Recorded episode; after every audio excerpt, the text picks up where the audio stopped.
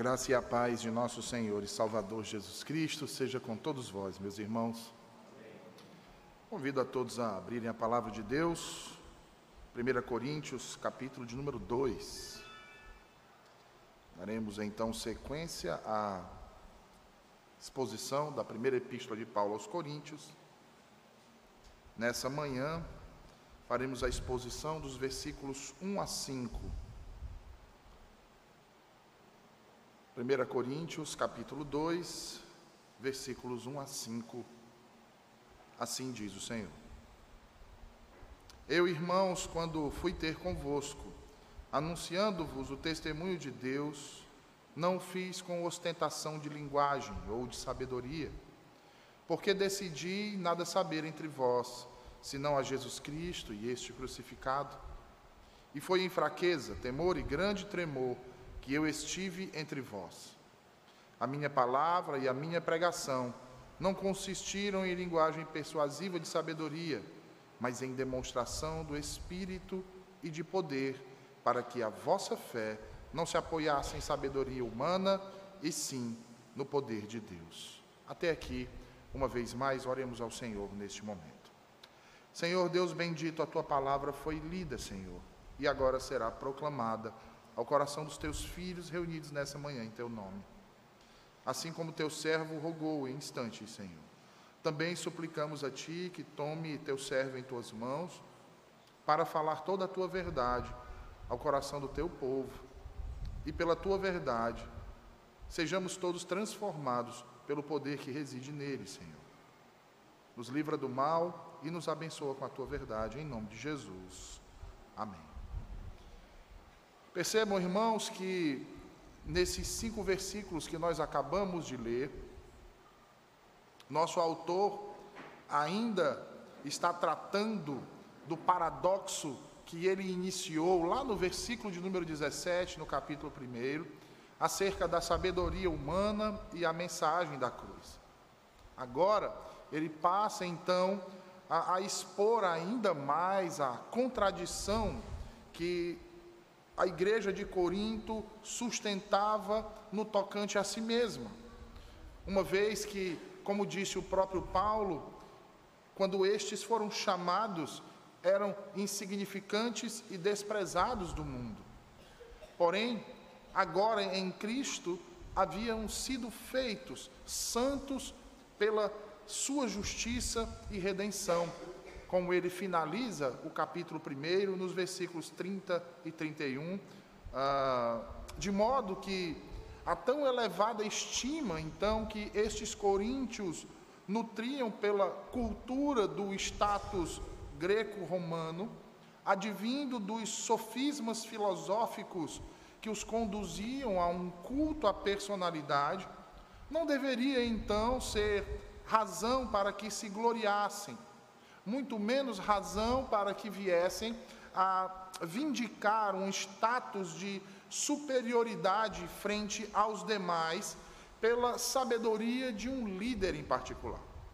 Ao contrário disso, eles deveriam perceber que Deus vinha na contramão de tudo isso e que a mensagem da cruz era a prova viva de que o Senhor havia posto o mundo de cabeça para baixo, confundindo as expectativas dos sábios, tornando-os em loucura, e dos fortes, fazendo-os fracos, através da loucura e da fraqueza materializadas na cruz do Calvário, mostrando exatamente, irmãos, que ali é onde reside verdadeiramente o poder não de homens, mas de Deus.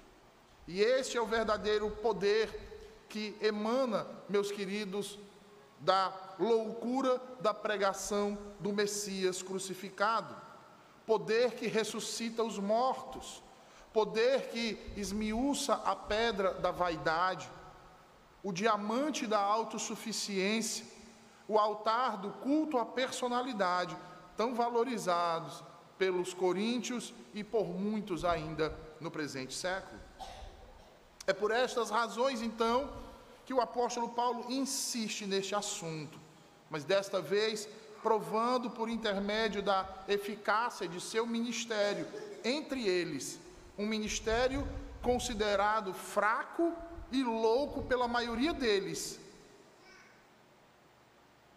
mas que manifestou o caráter não contencioso e humilde do próprio Deus em poder na proclamação do evangelho que lhes foi anunciado.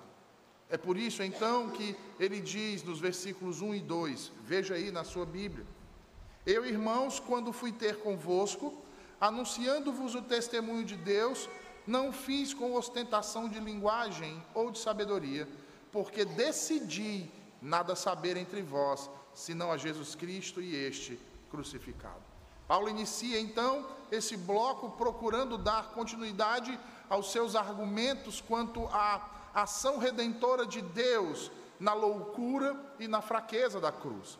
Observe que ele faz isso procurando trazer-lhes à memória a primeira vez que esteve com eles e como então o evangelho foi recebido por eles naquele período. Nós devemos recordar, meus irmãos, que quando Paulo chega à cidade de Corinto, em Atos dos Apóstolos, nos é narrado que ele é, ele é então recebido por Áquila e Priscila, um casal de judeus cristãos que, assim como ele, partilhavam do mesmo ofício, a fabricação de tendas. Dentro da providência de Deus, maravilhosa providência de Deus, essa profissão foi capaz de lhe render os recursos necessários para a sua subsistência durante um, o período que ali esteve na cidade de Corinto, mas também contribuiu para o avanço do Evangelho. Afinal de contas, nós podemos observar que tanto Paulo quanto os seus anfitriões, nesse caso Áquila e Priscila, formavam o núcleo da igreja cristã na cidade de Corinto pregando ali naquela cidade tanto a judeus quanto a gregos, tanto na sinagoga local como nas praças.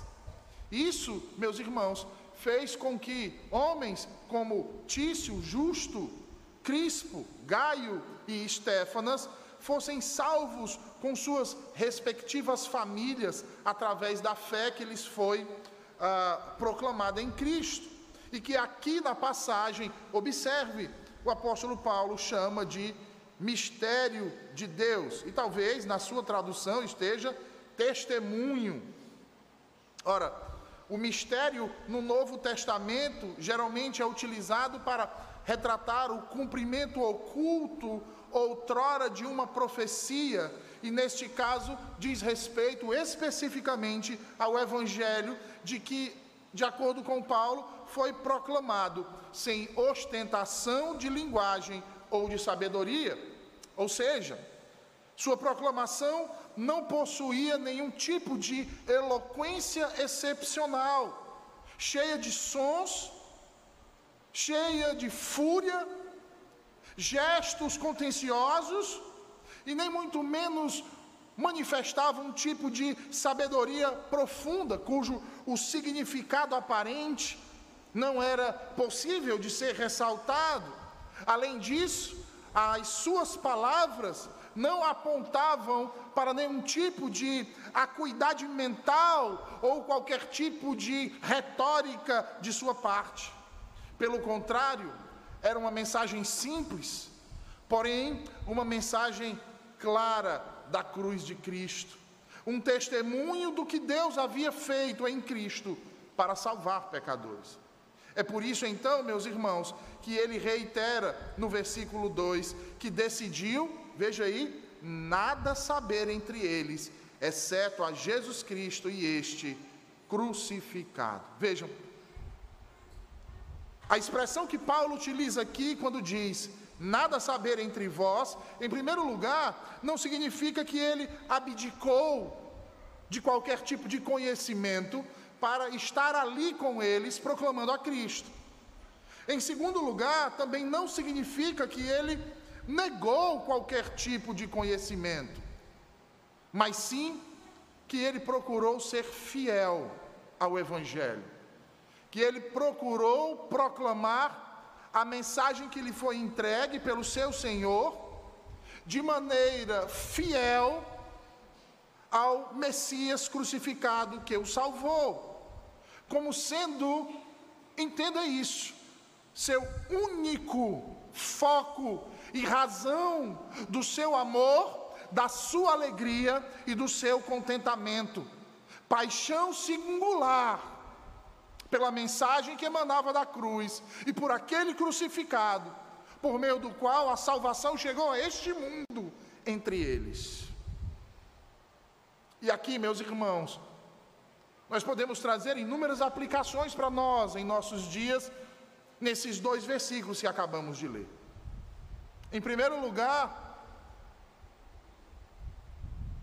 nós somos ensinados aqui que pregar o Evangelho não é apenas subir numa plataforma, se posicionar atrás de um púlpito e proferir discursos belos, lógicos e inteligíveis, interagindo com questões do cotidiano. Definitivamente não, irmãos. Pregação do Evangelho não é isso. Pregar o Evangelho é proclamar a mensagem que emana da cruz, a poderosa mensagem do Evangelho, a mensagem que sacudiu o mundo, alterando todas as suas perspectivas morais, a radical mensagem da cruz, que transformou Saulo de Tarso, um judeu assassino, perseguidor de cristãos, em um crente piedoso e apóstolo da fé, que transformou um orador adúltero e fornicador da África em uma das principais mentes da fé cristã de todos os tempos. Porém, meus irmãos, essa mensagem tomada pelos homens foi destituída de seu poder do poder que dela emanava a partir da proclamação, do derramar da ira divina em satisfação da justiça santa em um madeiro maldito, que pela morte daquele que foi pregado, o Messias crucificado, pecadores por meio da fé e do arrependimento obtinham a graça da reconciliação e o perdão de pecados. Os homens a transformaram em um sinal estético, artístico, místico e de beleza sem igual, de modo que passaram a carregá-la em seus pescoços, passaram a escrevê-la nos seus corpos, tatuando em seus corpos, ou passaram a gesticular no seu rosto ou diante do seu corpo como um sinal mágico de proteção, um artifício de cura, um feitiço fizeram da cruz um mero objeto, figura sem sentido, desprovida de poder. A cruz, meus irmãos, ela atinge seus objetivos quando destrói os modelos estabelecidos pelos homens, quando destrói o vitimismo de seus oponentes através de uma mensagem sanguinária que dela emana. Esta cruz, a cruz de Cristo, e este crucificado, que domina, reina, nunca se compromete, não faz barganhas nem concessões, não se preocupa com a paz, antes sua preocupação está em pôr um fim à sua oposição, triunfando sobre todos os seus inimigos. A cruz que pôs um fim à vida de Jesus, e que também põe um fim a primeira vida, a velha vida de cada um daqueles que verdadeiramente o seguem. Porque ela destrói o velho modelo adâmico, pregando naquele madeiro maldito, e depois sepulta-o num túmulo de pedra. Mas Deus vem, irmãos. Deus vem e levanta seu unigênito dos mortos, porque a morte não podia detê-lo. E de modo semelhante, em poder também o faz com cada um daqueles que juntamente com ele foram crucificados, mortos e sepultados, levantando-os dentre os mortos, para viverem uma nova vida. Uma nova vida, meus irmãos. Eis a mensagem da cruz e o poder que dela emana. Isso me faz lembrar das palavras de Jesus em Lucas 9. Abra sua Bíblia em Lucas 9. Veja o que diz o Senhor Jesus nos versículos 23 e 24.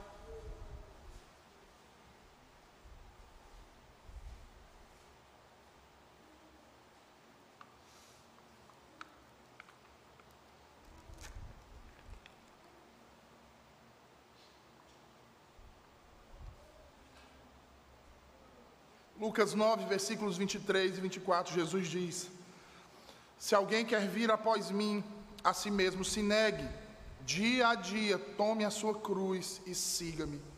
Pois quem quiser salvar a sua vida, perdê-la-á. Quem perder a vida por minha causa, essa a salvará.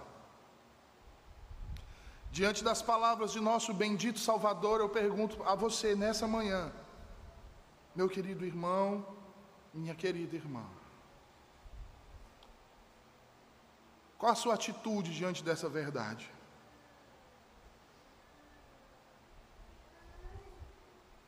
Qual a sua postura diante dessa mensagem que emana da cruz?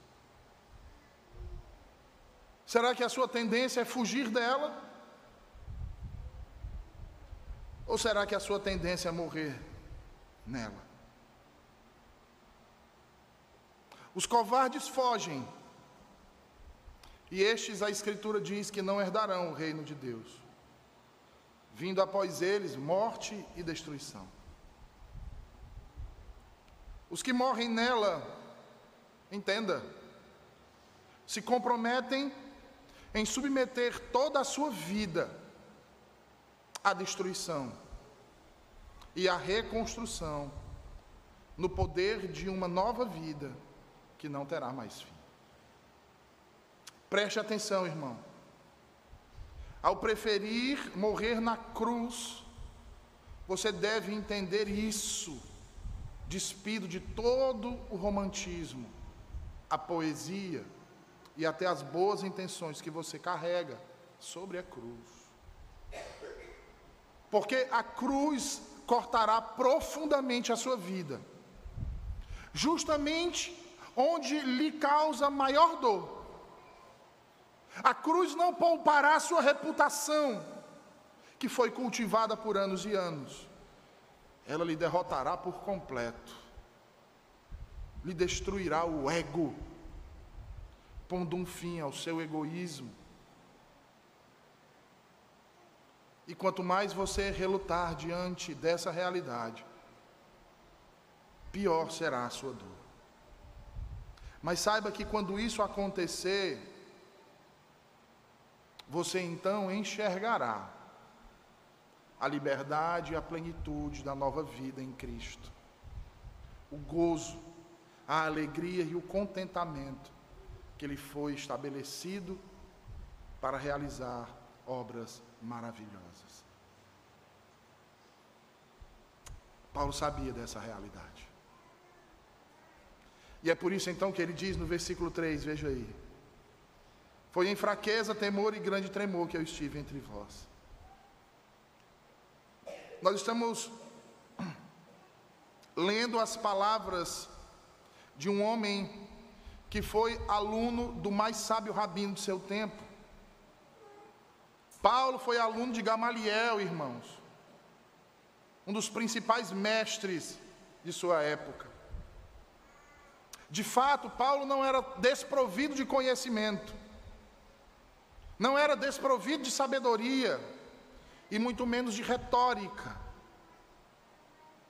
Mas entre os soberbos, entre os sábios deste mundo, ele esvaziou-se de tudo isso para mostrar o poder do Evangelho, para fazer sobressair em sua pessoa o caráter simples de Cristo em seu próprio testemunho pessoal. Há quem defenda que As palavras de Paulo aqui nesse versículo têm como causa a sua frustração em Atenas quando discursa no Areópago. No entanto, irmãos, é, essa interpretação é muito difícil de ser aceita, porque ela parte de uma premissa completamente errada, uma premissa de que Paulo, a, a palavra que Paulo leva no Areópago, e é descrita em Atos capítulo 17, foi um fracasso. No entanto, não é isso que a Escritura nos diz. A Escritura não testemunha que as palavras que Paulo ali proferiu foram um fracasso. Ao contrário, alguns dentre aqueles sábios creram em Sua palavra, ajuntaram-se a Ele, creram no Evangelho. Além disso, observe também como o capítulo 18 vai narrar o seu entusiasmo pregando nas sinagogas e depois aos gentios em Corinto. Isso nos remete imediatamente, irmãos, aquilo que de fato parece então ser mais coerente. Tomar suas palavras aqui nesse versículo como um demonstrativo de que não apenas sua mensagem estava focada em proclamar a fraqueza de Deus na história de um Messias crucificado, como também testemunhar com sua vida a aplicação visível da mesma, demonstrando assim que a mensagem que pregava era de origem divina e não humana. Isso aqui é importante, irmãos.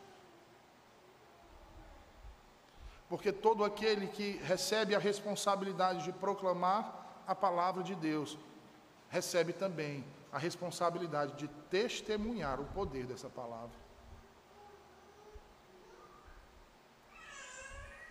Um ministro que sobe no púlpito e que proclama o Evangelho, mas que sua vida contradiz tudo aquilo que foi proclamado, não é o Evangelho que ele proclama. Ele não busca a glória de Jesus Cristo. Ele busca a sua própria glória. E é por isso que muitos lançam mão em artifícios, fazendo uso da retórica, fazendo uso de títulos, status, para serem vistos dentre os homens.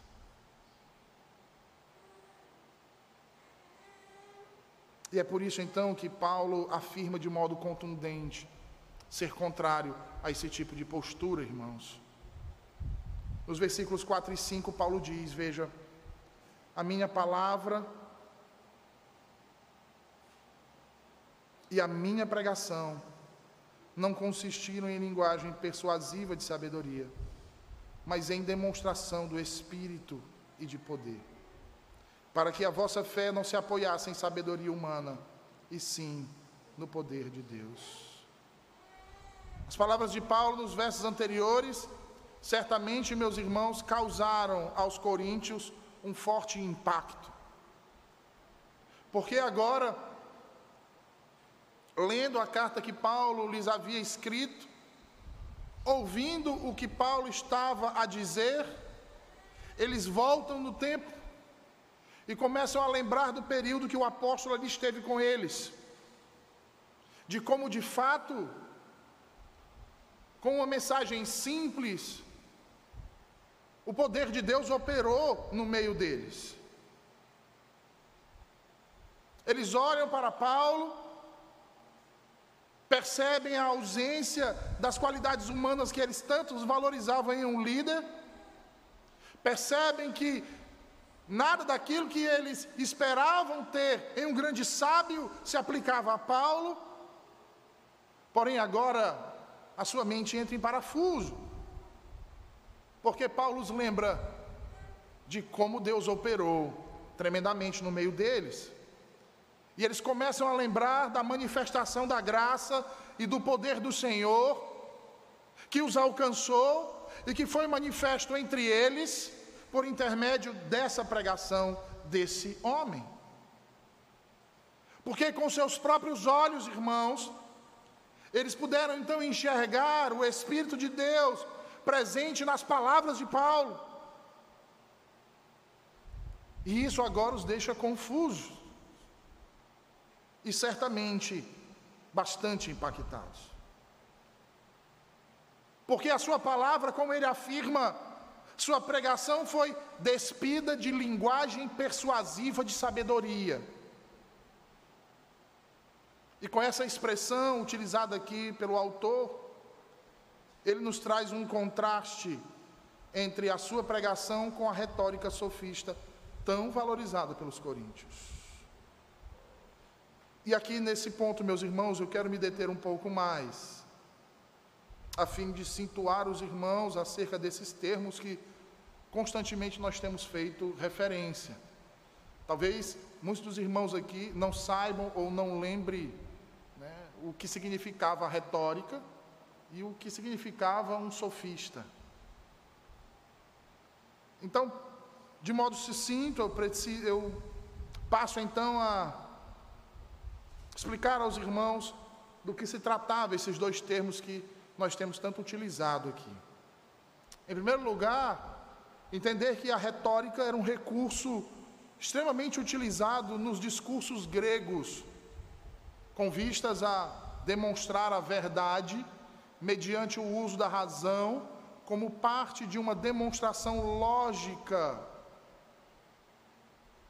que fosse capaz de conduzir indivíduos a reconhecer aquilo que era verdadeiro e justo. Os sofistas, por sua vez, entendiam que a retórica não era um meio de reconhecer e persuadir indivíduos ao que era verdadeiro e justo, mas um meio de tornar algo, ainda que fosse falso ou injusto, em algo que fosse então aceito e válido pelos indivíduos. E como eles faziam isso? Através da oratória, através de seus recursos, através do uso de palavras, gestos, entonação da voz, ritmo, postura, firmeza e conhecimento. E isso então, meus irmãos, rendia uma disputa acerca da persuasão. Quem detinha então o poder? A retórica nos tempos de Paulo era altamente competitiva, conferindo status, poder e prestígio aos vencedores. Percebam que agora então, com essas definições, nós conseguimos então entender a razão de Paulo em enfatizar o contraste de sua pregação com esse tipo de discurso e sabedoria entre a pregação do Evangelho, entre a manifestação do poder de Deus e os discursos retóricos sofistas. É por isso então que ele reitera: sua pregação não era em linguagem persuasiva de sabedoria, ou seja, nenhuma oratória técnica foi utilizada por ele, nenhuma série de artifícios pode ser encontrado no seu modo de pregar, suas palavras não visavam a persuasão do seu público a qualquer custo. Antes, as suas palavras se importavam em pregar toda a verdade acerca do que havia acontecido no Gólgota, no Monte da Caveira, na cruz. O poder persuasor de Sua palavra estava ancorado na verdade do Evangelho. e no poder do Espírito Santo. E note que tal manifestação, meus irmãos, era necessária. Paulo não poderia ter pregado a estes de modo diferente. De outra sorte, que tipo de fé eles teriam obtido? Por isso ele diz no versículo 5, veja,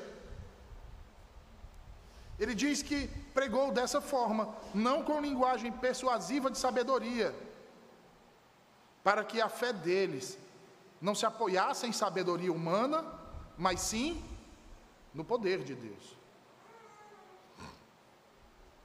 Percebam aí que o verbo apoiar, que é utilizado aqui, ele tem um significado, na verdade, de fincar, de estabelecer, de, de consistir.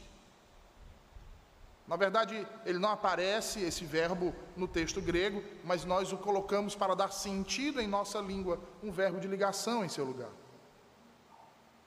Paulo quer que eles percebam que a fé que receberam, através da mensagem que por ele foi proclamada, é sólida, irmãos. É genuína. E sabe por quê? Porque a mensagem que foi proclamada é a verdade. Porque se sua pregação consistisse apenas em eloquência, a fé deles poderia ser facilmente substituída com qualquer outro tipo de orador superior com maior poder de persuasão. Além disso, o nosso autor também destaca nessas palavras o fato de que ninguém terá por genuína a verdade que se apoia na excelência da oratória. E com isso, meus irmãos, entendam, eu não quero me desfazer da oratória, nem muito menos da retórica. A oratória e a retórica têm um lugar específico e influenciaram a pregação cristã. Sim, de fato, são importantes a proclamação do Evangelho. No entanto, nós não podemos vincular o Evangelho como sendo dependente da retórica ou da oratória. Mas que o Evangelho por ser soberano e ser verdadeiro, pode-se utilizar de ambas em sua proclamação. Por essa razão, a verdade é a mais notável recomendação da pregação de Paulo. E através dessa verdade, o poder celestial brilhou em Suas palavras com tal intensidade, irmãos, que removeu todos os obstáculos, sem qualquer tipo de assistência do mundo.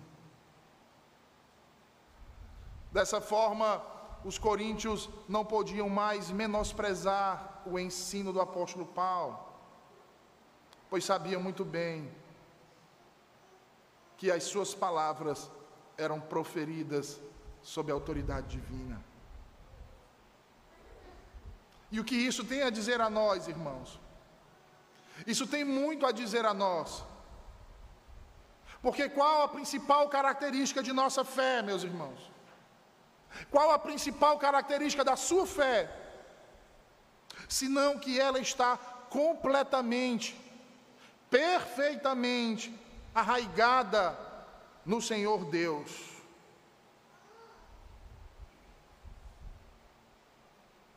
Nossa fé jamais pode ser colocada em homens, irmãos.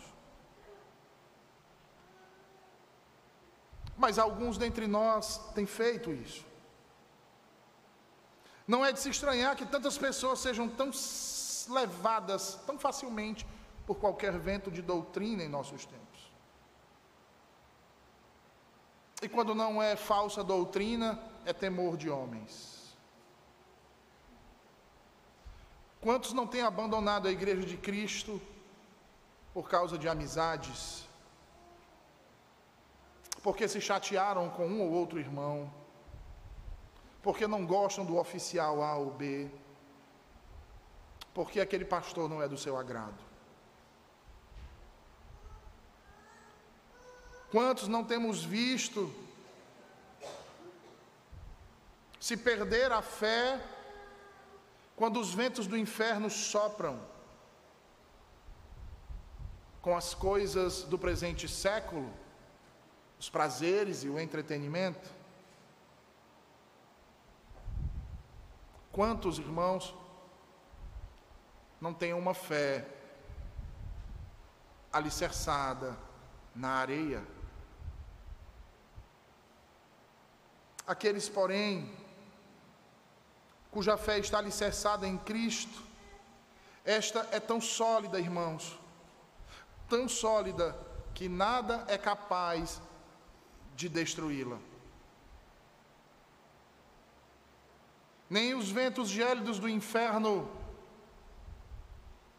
nem o calor pavoroso do fogo do juízo,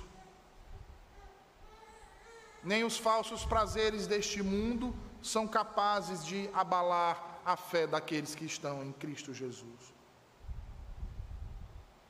Por piores que sejam os ataques, por pior que sejam as circunstâncias, eles permanecem firmes e inabaláveis em sua fé.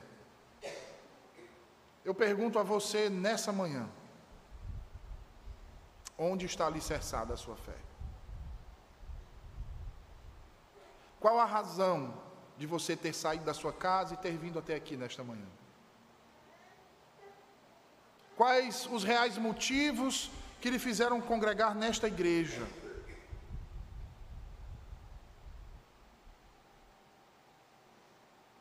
Será que é para que os irmãos não falem que você deixou de vir para a igreja? Será que é porque você não tinha nada melhor para fazer? Será que era porque você queria rever amigos e pessoas que você tanto se sente bem estando ao lado?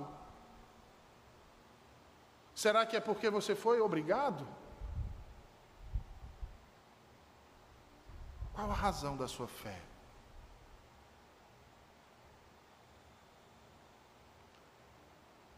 Se Deus provasse a sua fé hoje, como você acha que se sairia? A sua fé nele permaneceria inabalável ou sucumbiria à provação?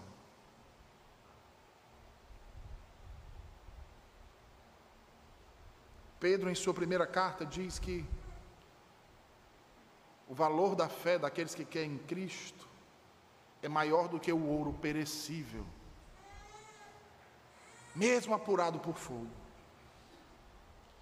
Diz também que esta fé redunda em louvor glória e honra na revelação do Filho de Deus, nosso Senhor Jesus Cristo.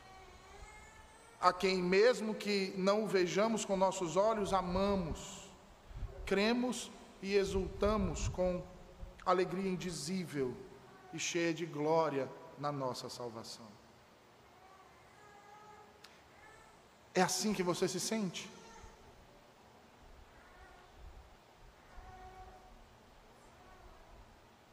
Essa fé, a razão de você estar aqui hoje,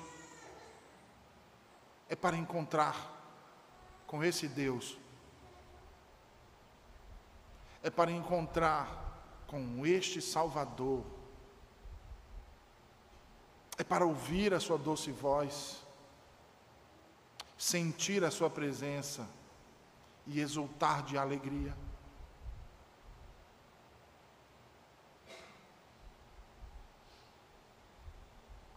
Se não é, Ele hoje lhe chama. Para que você ponha a sua fé em Cristo. Rocha inabalável. Para que você o ame e viva em obediência às suas ordenanças, demonstrando todo o amor que foi adquirido, demonstrando que verdadeiramente recebestes o dom da fé, que graciosamente Ele confere.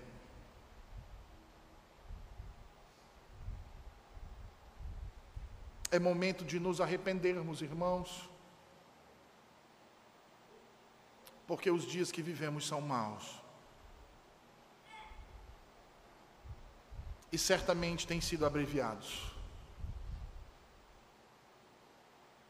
É momento, irmãos, que precisamos perseverar, ainda que nos falte força. Mas a nossa força nunca se encontra em nós mesmos, não é verdade? A nossa força se encontra no Senhor. Deus nosso e Salvador nosso. Que o Senhor nos ajude a perseverar em fé. Em nome de Jesus. Vamos orar? Senhor Deus bendito e santo, obrigado por tua palavra pregada aos nossos corações nesta manhã, Senhor. Ajuda-nos a viver o teu evangelho para o louvor da tua glória, Senhor. E que não venhamos, Senhor, a estremecer, mas que pela fé inabalável que tu nos concedeste, perseveremos com fidelidade ao teu amor e à tua justiça, para o louvor e a glória do teu santo nome. Em nome de Jesus, te oramos e te agradecemos. Amém.